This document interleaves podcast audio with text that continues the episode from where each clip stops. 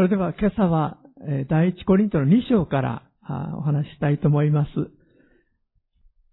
御霊の力による宣教というタイトルでお話ししたいと思います。どうぞ、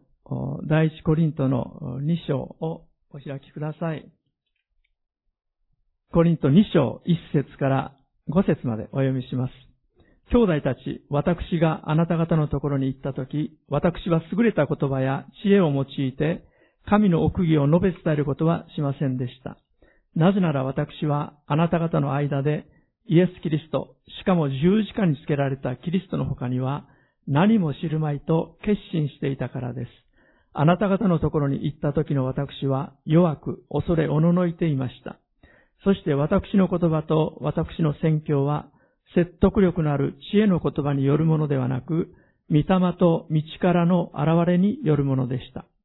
それはあなた方の信仰が人間の知恵によらず、神の力によるものとなるためだったのです。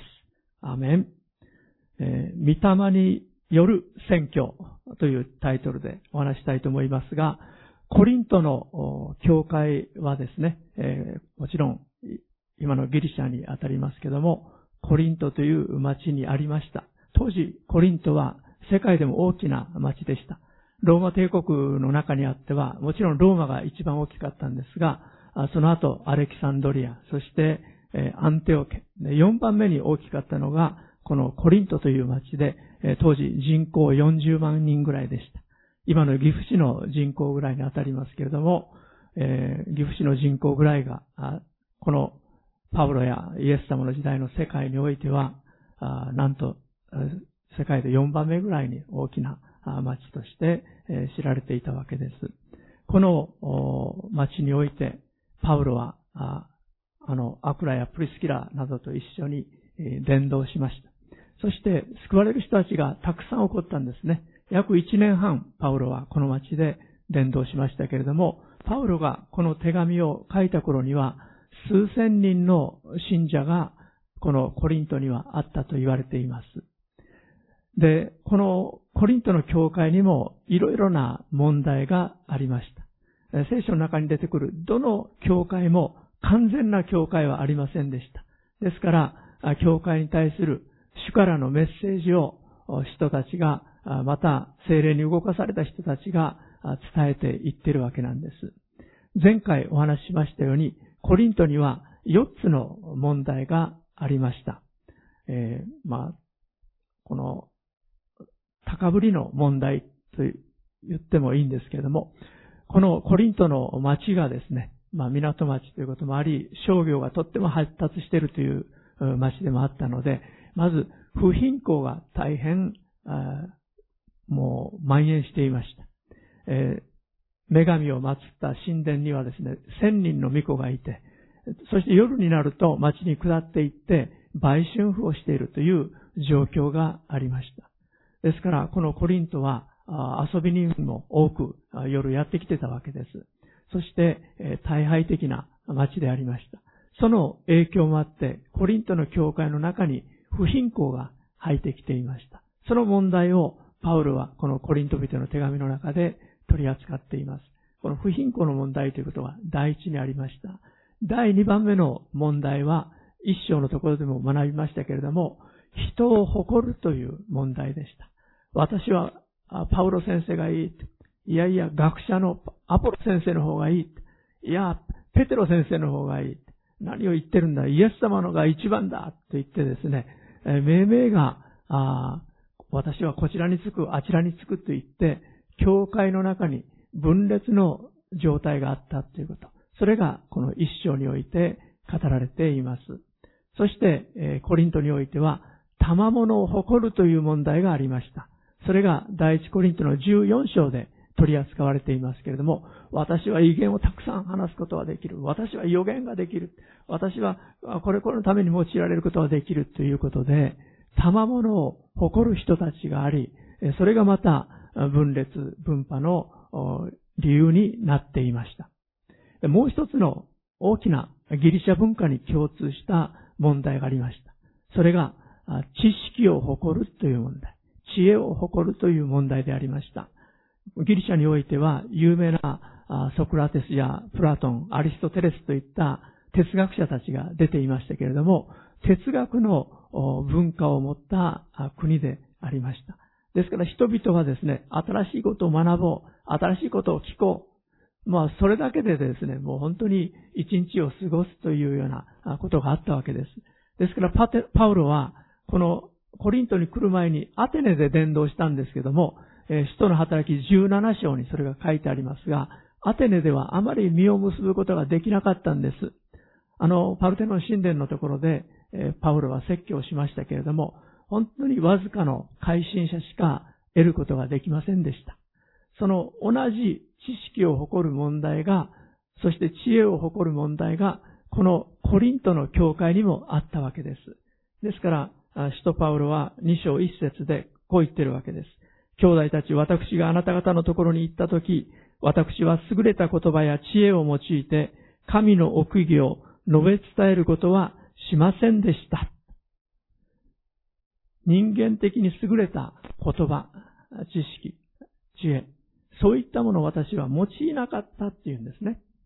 知識は大事なことであります。そして知恵も大事なものであります。ある大金持ちの人が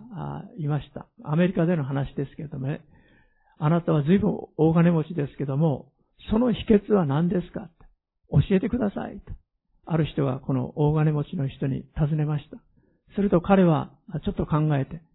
そうですね。他の皆さんよりもちょっと知恵を用いてるだけの差でしょうかと言いました。どういうことでしょうかいや、私は海外出張とか、どっか他の町で仕事があるとき、一週間ぐらい出かけなければならないときに、空港の一番近くの銀行に行きます。そして、1万ドルを借りるんです。そして借りたお金はすぐまた口座に入れます。帰ってきたとき、1万ドルと、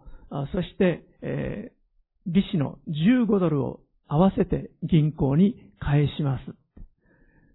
その代わり、お金を借りたときに銀行の人に、すいません、えー、今から飛行機で出かけるんですが、車を駐車場に1週間置いてもいいですか？と言います。すると、あ、いいですよ、どうぞ、と言ってくれます。今時1週間、車を15ドルで駐車場に置かせてくれると、駐車場はどこにもありません。このようにして私は知恵を用いるんです。と、この大金持ちは答えたそうであります。なるほど、賢いなと思いますけれども、しかし、この聖書が教えている知恵、知識というのは、この世の知恵や知識とは異なるものであります。私たちは、この聖書から与えられる神様が与えてくださる知識があり、知恵がある。そのことに目と心を止めていかなければなりません。今日私たちは、そのことについて学んでいきたいと思います。知識は本当にある意味重要なものでもあります。知恵も重要です。私の牧師としての駆け出しの頃、横須賀にいましたとき、まだ開拓伝道1年目だったか2年目だったでしょうか。まだ、もうほとんど男の子ばかりですね。えー、中学生たち中心に、えー、十数人の人たちが礼拝に集っている状況でありましたけども、私は、ある意味、半分以上伝道的なメッセージをしていたんです。そして、山の、山のあなたの空と幸い住むと人の言うという、その詩を引用してですね、えー青い鳥症候群になってはならない。なんか幸せは山の向こうにあると思って、いつまでも追いかけるようであってはならないと言ってですね、イエス様を信じる幸いについて、え伝えようとしてたわけですが、これは北原白秋の詩ですが、って言って、私が言いましたら、家内が、違う違う、違う違うって言って、あの、座ってるところでから私に言うんです。私は、そうだと思うでしょう。しかし、北原白秋なんですとか言ってね、そしてメッセージを続けたわけですけども、後で気になって、あの、調べてみましたら、カール・ブッセ作、上田瓶役って書いてあって、ああ、家内が正しかったと思ってですね、まあ、恥をかいた経験を未だに忘れることはできませんけれども、私たちは正しい知識を持っていないならば、恥をかくということもあります。しかし、聖書が知る、あるいは知識というときに別な次元の知識について語っています。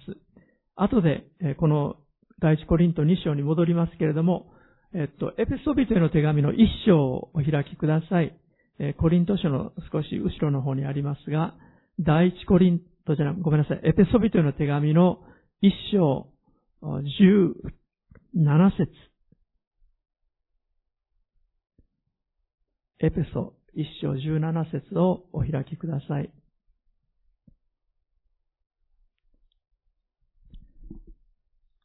エペソの1章17節お読みします。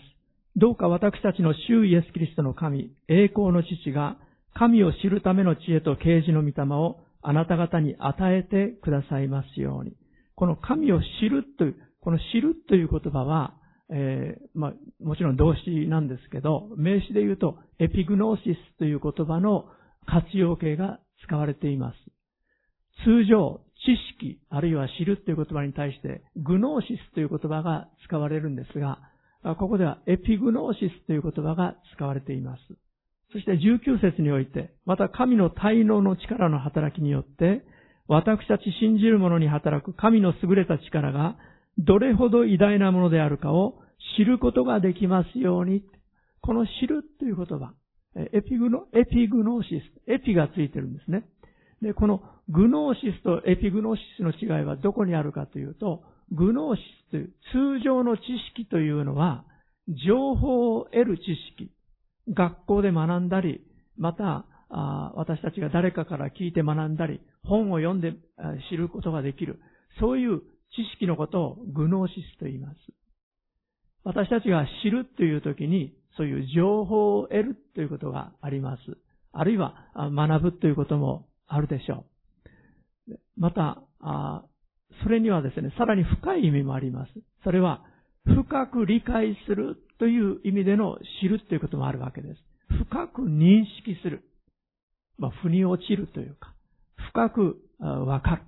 深く理解する。これがエピグノーシスの意味なんです。あるいは、アダムとエヴァが一つになって、アダムがエヴァを知った。男と女が一つになって、そして互いに知った。その意味での、深い意味での知るという言葉。これがエピグノーシスの意味なんです。言い換えたら、体験的知識っていうことです。神様が私たちに願ってらっしゃるのは、キリストを知る、キリストに関する体験的な知識なんです。頭の知識ではない。体験的に深くイエス様というお方を知るということ。これが大事なことであります。皆さんや私もお互いにですね、客観的な情報を知ることはできます。身長ないくつ、体重いくつ、何歳であるとか、学歴がどうだとか、あるいはお仕事がどうだとか、客観的な情報を知ることはできます。でも、それでその人物、その人を知ったということにはまだならないわけです。本当にその人と深く知るためには、お話ししたり、交わったり、いろいろ意見交換したりする必要があります。で私たちもイエス様についてはいろいろと学ぶことができます。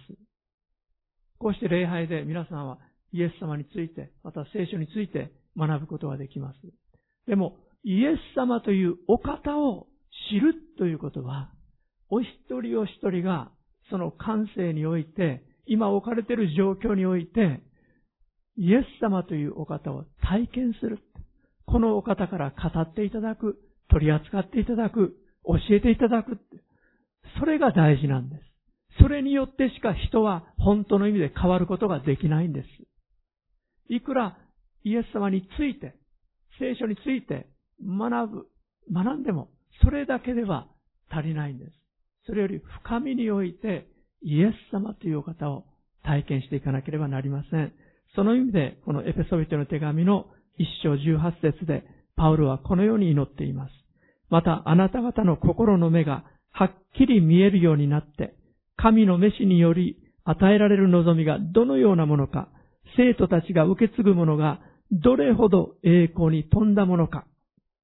また神の大量の力の働きによって、私たち信じる者に働く神の優れた力がどれほど偉大なものであるかを知ることができますように。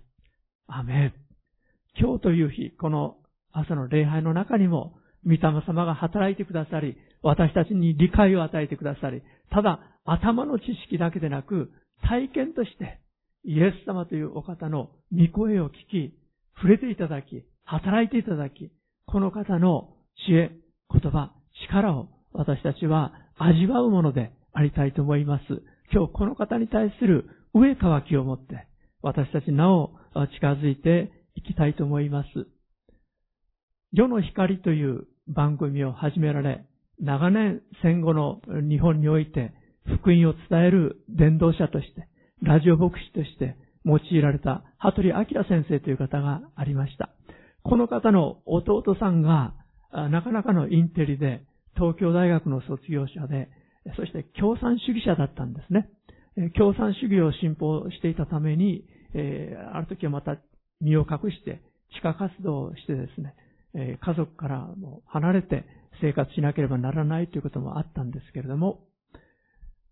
ある時、この弟さんにですね、え教会に行ってみないかと、羽鳥先生が声をかけられました。それまでに何度も何度も教会に行かないかと声をかけておられたそうですけども、その度に、あ興味がない、行かないよって言って、えー、無理もなく断られていたそうです。ところが、ある日ですね、声をかけると、うん、行ってもいいよ、と弟さんが言ってくれました。じゃあ一緒に行こうというので、え、東京のある教会に行きました。宣教師さんがやってらっしゃる教会で、時々日本人の牧師さんがそこに招かれてくるという教会でありました。で、そこに弟さんを連れて行くとですね、その日曜日の朝の礼拝メッセージの方は、あの、まあ、日本人の牧師さんでした。ところが、難しいことは何にも語られないで、朴突としてですね、もう単純な聖書の話だけ。イエス様はあなたを愛しておられます。イエス様は十字架であなたのために死んでくださいました。イエス様は3日後に復活されたんです。このイエス様を信じると永遠の命が与えられます。天国に行くことができます。随分簡単なメッセージされるなぁと、羽鳥明先生はがっかりしたそうです。もっと難しい話してくれなきゃ、もう弟はインテリだから、もう信じるはずないじゃないかと。そんな思いで、え、帰りにですね、どうだった？って弟さんに聞いてみると、うん、全然わからなかった。でもまた行ってもいいよ。そう弟さんが答えられたそうです。それで、じゃあ次の日曜日行こうかと言って、もう一度その教会に行ったそうです。今度は違う牧師さんでありますようにと期待して、羽鳥先生行かれたそうですけども、ところがまた同じ先生だったんですね。また同じようなメッセージで、イエス様はあなたを愛しておられます。イエス様が十字架で死なれたのはあなたのためでした。あなたの罪のためでした。あなたが罪を悔い改めてこの方信じると罪が許されます。永遠の命が与えられます。天国に行けます。そして最後に招きの祈りがありました。今日イエス様を救い主として信じたい人は、どうぞ手を挙げてください。あなたのためにお祈りします。まさか弟が手を挙げるはずないと思って見ると、弟さんが手を挙げて、それどころか目には涙、涙が頬を伝ってですね、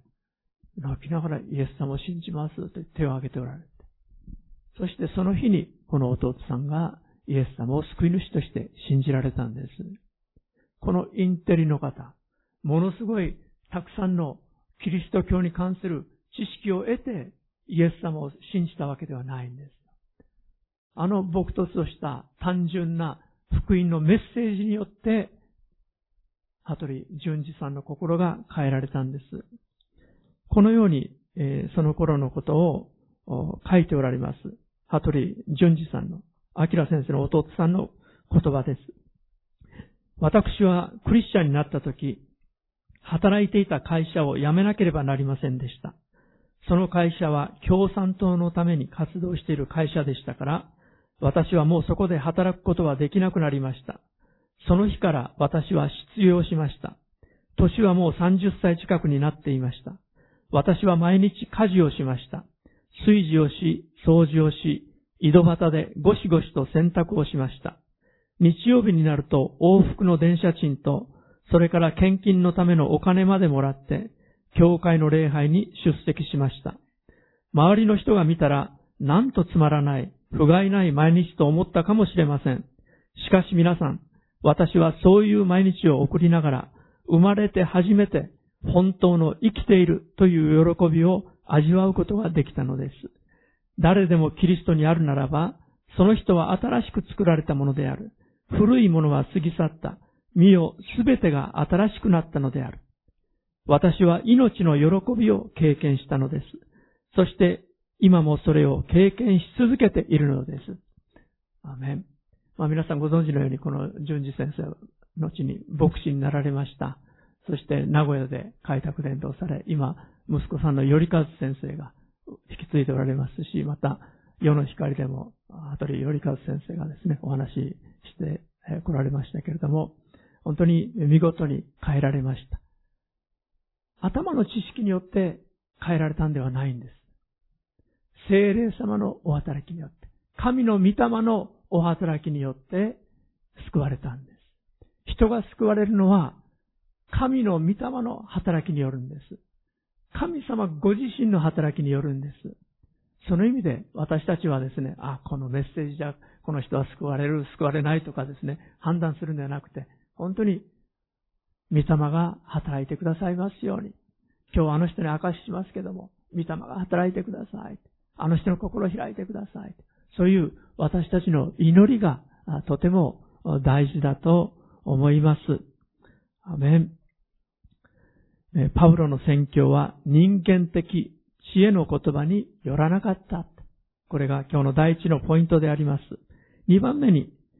パウロはこのコリントで伝道したとき、恐れと弱さの中にあったっていうんですね。2章の3節に戻りましょう。第一コリント。2章、もう一度開いてください。3節です。あなた方のところに行った時の私は弱く恐れおののいていました。そして私の言葉と私の宣教は説得力のある知恵の言葉によるものではなく、御霊と道からの現れによるものでした。パウロがコリントに行った時、弱く恐れおののいていた。何を恐れていたんでしょうか？なんでパウロは弱くなっていたんでしょうか？いろんなことが考えられます。第一は、迫害を恐れていたかもしれません。確かにパウロが行く先々で、いろんな迫害が起こってきました。特に同胞のユダヤ人による迫害が大きかったですし、また異教の町々においても不利益を被る人々からの迫害というものもありました。ですから、迫害に対する恐れというのが一つあったかもしれません。もう一つ、彼の肉体的な弱さもあったかもしれません。ガラテヤ書などを見ると、どうも目が悪かったんではないかと思われますし、また、彼は転換の病を持っていたのではないかと、そのように書いている神学者たちもあります。定かではありませんが、肉体的な弱さというものもあったのかもしれません。でも一番考えられうるパウロが経験していた弱さ、恐れというのは、人として召され、人として福音を述べ伝えながら、このコリントの町では救われる人たちが起こるだろうか。コリントの町の人たちは心を開いて福音を聞いてくれるだろうか。良い結果を見ることができるだろうか。人としての働きを全うできるだろうか。そういう自分の使命がちゃんと果たせるだろうかという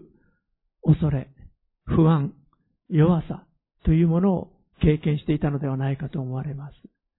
これまでにパウロはいろんなところで成功を収めてきました。特にエペソにおいて約2年間そこで腰を下ろして伝道しましたけれども、たくさんの人たちが救われてきました。今のトルコ、アジア、小アジア地域において福音が広まっていったわけです。行く先々で神様の御業を見ました。しかし、主のお働きっていうのは、かつてこうだったから、1年前こうだったから、10年前こうだったから、また同じように再現できるというものでもありません。それぞれの町によって異なりますし、またそれぞれの時期によっても異なります。パウロは、その時その時、彼なりの弱さというものを経験していたと思われます。皆さんや私も同じではないでしょうか。いろいろな折に私たちは弱さを感じやすいものです。かつて素晴らしい経験があったかもしれない。本当に信仰に満ち溢れた時があったかもしれない。でも、また違う状況がやってくるとですね、不安や恐れ、弱さというものを私たちは感じていくわけであります。今日最後のポイントは、パウロの宣教は、御霊と道からの現れであったということであります。もう一度、2章の4節そして5節をお読みします。そして私の言葉と私の宣教は、説得力のある知恵の言葉によるものではなく、御霊と道からの現れによるものでした。それはあなた方の信仰が人間の知恵によらず、神の力によるものとなるためだったのです。アメン。御霊というのは、三位一体の第三位なる神様であります。第一、父なる神様。第二、子なるイエス・キリスト。第三、聖霊なる神様。つまり、御霊様であります。どちらが偉くて、どちらが上下っていうのではなくて、三つにして一つなるお方であります。互いに競争がありません。イエス様は、イエス様は父なる神様に栄光をお返ししようとして働かれます。御霊様はイエス様の栄光を表そうとして働いておられます。そして創造の時からまた十字架の贖いにおいてもあらゆる時にこの三位一体の神様が共に働いていらっしゃるわけです。ですから私たちは天皇父様って祈ってもイエス様って祈っても、聖霊様、あるいは御霊様って祈っても、天皇お父様はですね、もう、妬み心を持たれたり、イエス様が妬み心を持たれたということはありません。私たちは、この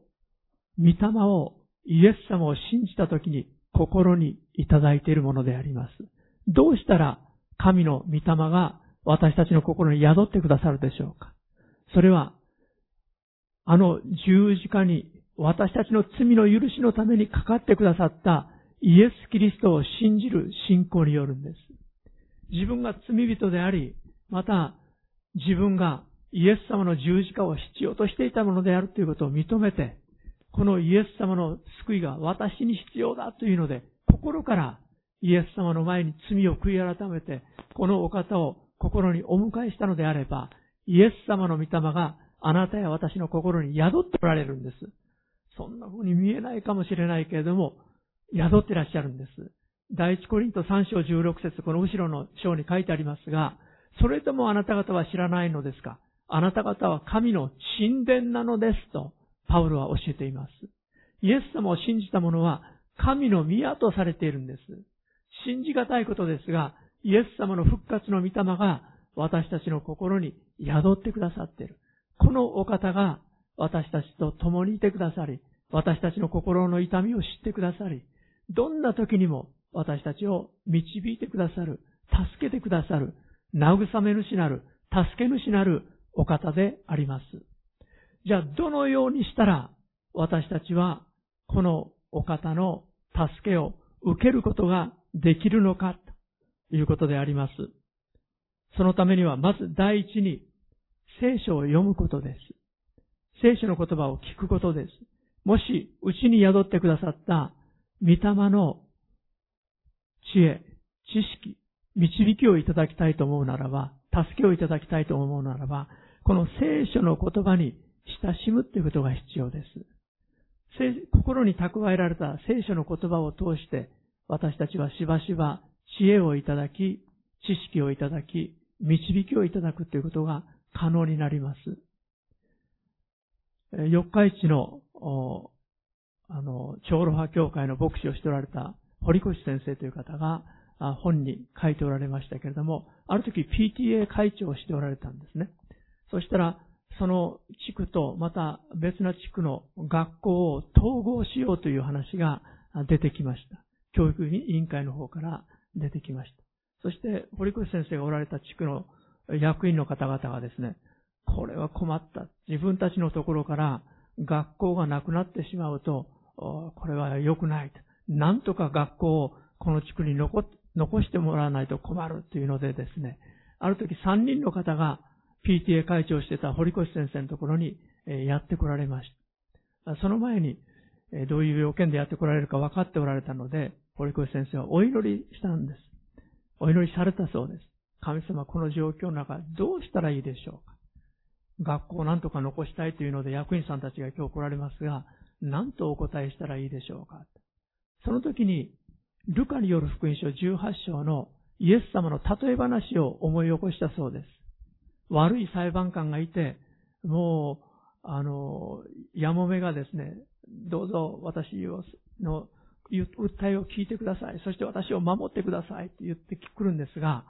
あんな貧しいやもめの話、いちいち付き合っておられるか私は忙しいんだ。そう思ってこの裁判官はですね、取り合わなかったんです。ところがこの女性が毎日毎日やってくるもんですから、うるさいなぁと思ってですね、もう仕方がないって。もう、彼はこう言ったんです。私は神を恐れず人を人とも思わないが、どうもこのやもめはうるさくて仕方がないから、この女のために裁判をしてやることにしよう。でないとひっきりなしにやってきてうるさくて仕方がない。と言った。ルカの18章2節から5節に書いてある言葉。これを堀越先生は思い出したそうです。そうだと思ってですね、3人の方々が来られた時に、えー、一つ方法があります。えー、教育委員会に、えー、掛け合うんですが、3人で一緒に行かないでください。明日は1人の方が行って、また次に別な時にもう1人の方が行って、また続いてもう1人の方が行って、別れて行ってください。そうしてその通り実行したそうです。すると教育委員会の方々は、もううるさくて仕方ない。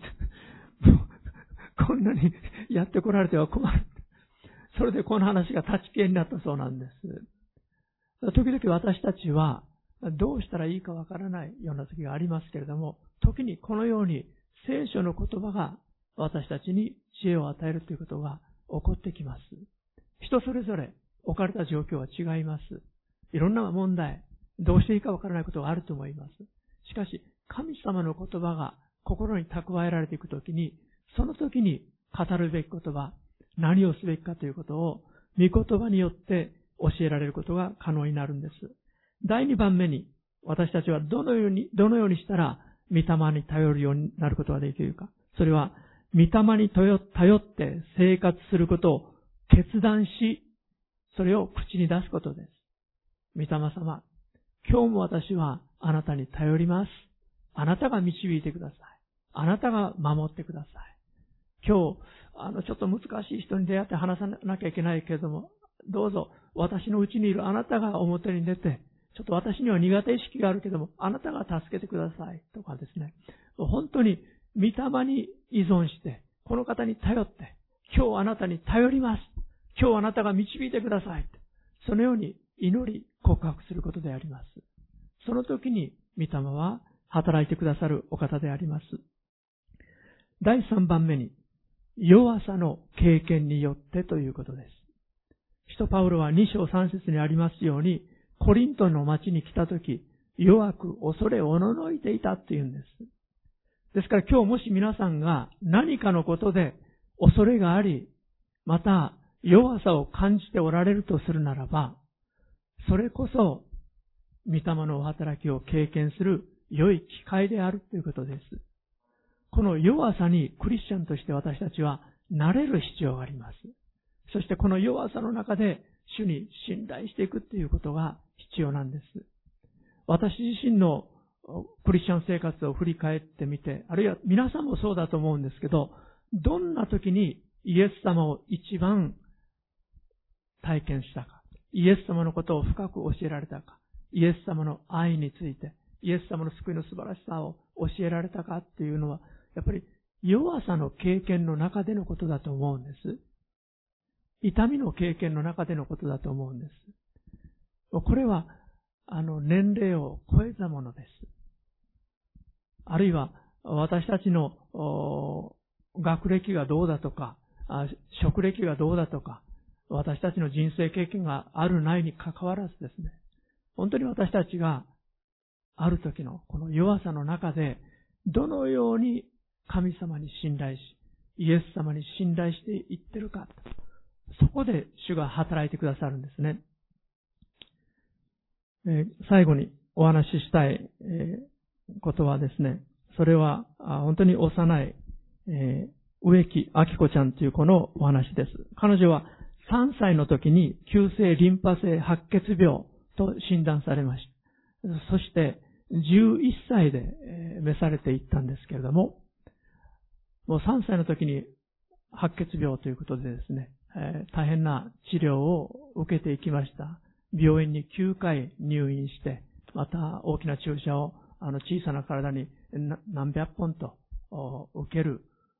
経験をしていったわけです。そして、この調子がいい時はですね、お母さんと一緒に教会に行くようになりました。で病院に入院している時に、えーちーちゃんという子と友達になってですね、とても仲良くなりましたけれども、このちーちゃんという子が別な病院に転院していったんですね。それで、この子にですね、手紙を時々書くようになったそうであります。そして少し体調がいい時は、そのちーちゃんというお友達のところ、病院に訪ねていくこともあったそうですけれども、この植木明子ちゃんということをお母さんとですね、教会に行くようになってました。そして一緒に、え、彼女は10歳の時にお母さんと一緒に洗礼を受けたそうです。で、この洗礼を受けた日の日記です。10歳の子の日記です。今日は私とお母さんの洗礼式でした。お母さんは洗礼式の間ずっと泣いていました。私は泣きませんでした。なぜ泣く必要があるんでしょうこれからはイエス様と共に生きていけるのです。お母さんが私の顔を見て、アキコの顔はイエス様に似ているね、と言ってくれたので、嬉しくなりました。私はこれから神様のためにたくさんお仕事ができます。私と会った人がみんな、あの子と会えてよかったと思ってくれるような子供になりたいです。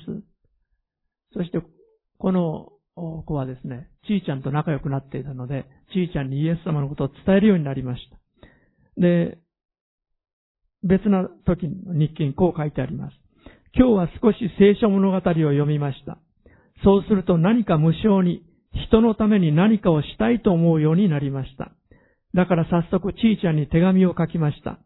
神様、ちーちゃんが少しずつ元気になってきたことを感謝します。ちーちゃんがいつも寂しい思いをしていませんように。お友達がたくさんできますように、早く元気になりますように、イエス様のお名前によってお祈りします。まあ、こんな祈りを日記に書いています。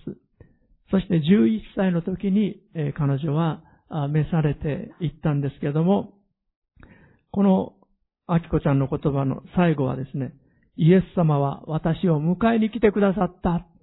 イエス様は私を迎えに来てくださった。2回え口に出していって、えそして息を引き取ったそうであります。わずか10歳、11歳の子供さんでした。しかしその弱さの経験の中で、なんと深くイエス様のことを知ったんだろう。なんと豊かにイエス様のことを知ったんだろうと思います。私たちがクリスチャンとして、人として知るべき一番大事なことを彼女はわずか10歳、11歳で学んでいたんだなぁと思わされます。私たちのこれまでの人生経験だとか、あるいはキリスト教におけるいろんな経験、えあったかもしれない。しかしこのキリストが私たちのうちに宿ってくださって、初めに与えてくださっているこの救いの恵み、イエス様というお方、御霊という、御霊様というお方、この方を私たちは大事にしていくものでありたいと思います。この御霊に導かれて、私たちは歩もうではありませんか。この方にある恵みと喜びと平安の中を私たちは歩むものでありたいと思います。お祈りしましょう。愛する天皇父様、今日は御霊による宣教というタイトルでお話ししてきました。あの使徒パウロがコリントに行った時は弱さと恐れを覚えていました。私たちもイエス様のことを伝えるときに弱さや恐れを覚えるものであります。また、その他のことでもいろいろなことで私たちは弱さ、恐れを経験します。しかしあなたが共にいてくださっていることを感謝します。御霊が私たち一人一人を日々導いてください。教えてください。本当に正真正銘のクリスチャンとして、クリスチャンのスピリットを持って私たちがイエス様を伝えていくことができるように、単なる口の言葉だけではない。本当に心から真心を持ってイエス様をお伝えすることができるように、どうぞ助けてください。そして、あなたの御霊の現れ、力を見させてくださるようにお願いします。私たち一人一人を通して、あなたが働いてください。お願いいたします。えー、お祈りを終わる前に、今日、もし皆さんの中に、病のある方、体に痛みのある方、問題のある方がいらしたら、どうぞその場にお立ちください。使徒パウロが私の宣教は単なる言葉、人間的知恵によらなかったと言っています。御霊と御霊の力の現れであったと言っています。今朝、聖霊様に働いていただきましょう。御霊様に働いていただきましょう。お祈りします。主イエス様、あなたの御霊が今も生きて働いておられることを感謝します。目には見えませんが、この岐阜重福音教会において、今私たちのただ中にあなたがいらっしゃることを感謝します。兄弟姉妹の中で今日体に痛みを覚えている方、また悩み、問題を抱えていらっしゃる方々、お一人お一人を一番よく知っていらっしゃるあなたがあることを感謝します。御霊様どうぞ今お一人お一人働いてください。必要な知恵を与えてください。あなたのお言葉を与えてください。知識を与えてください。そしてまた、お一人お一人に宿ってらっしゃる御霊が、今お一人お一人のうちに満ち溢れてください。あなたにある真理で満ち溢れてください。あなたにある喜びと平安と力で満ち溢れてください。そして、兄弟姉妹を苦しめている一切の病を締め出してくださいますように。今天においても地においても一切の権威を持ってらっしゃるナザレのイエス・キリストの皆によって命じる。兄弟姉妹を苦しめている。すべての病の症状よ、痛みの症状よ、完全に立ちどころに消えてなくなれ。今、この礼拝室にいられる方々、またおられる方々、また家庭で、この YouTube でこのメッセージを聞られ、聞いておられる方々、そのお一人お一人に主が働いてくださいますように。イエス・キリストのお名前によってすべての栄光を天皇お父様あなたにお返しいたします。御霊様の働きを感謝します。主イエスの皆によって祈ります。アーメン。